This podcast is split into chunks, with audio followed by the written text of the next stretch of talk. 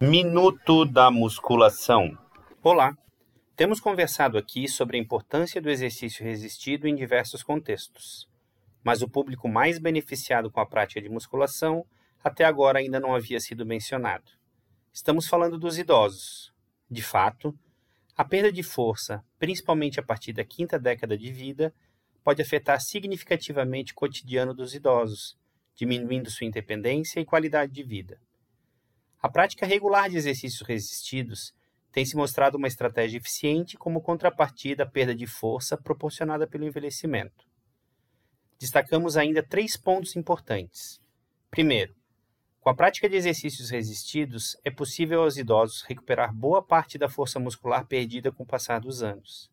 Segundo, os idosos perdem força ainda que façam musculação, todavia a perda progressiva é atenuada. Terceiro, Intensidades muito elevadas devem ser utilizadas com cautela, porém cargas muito baixas podem não refletir as adaptações necessárias. Para fechar, lembre-se: idoso mais forte é idoso mais saudável. Até a próxima!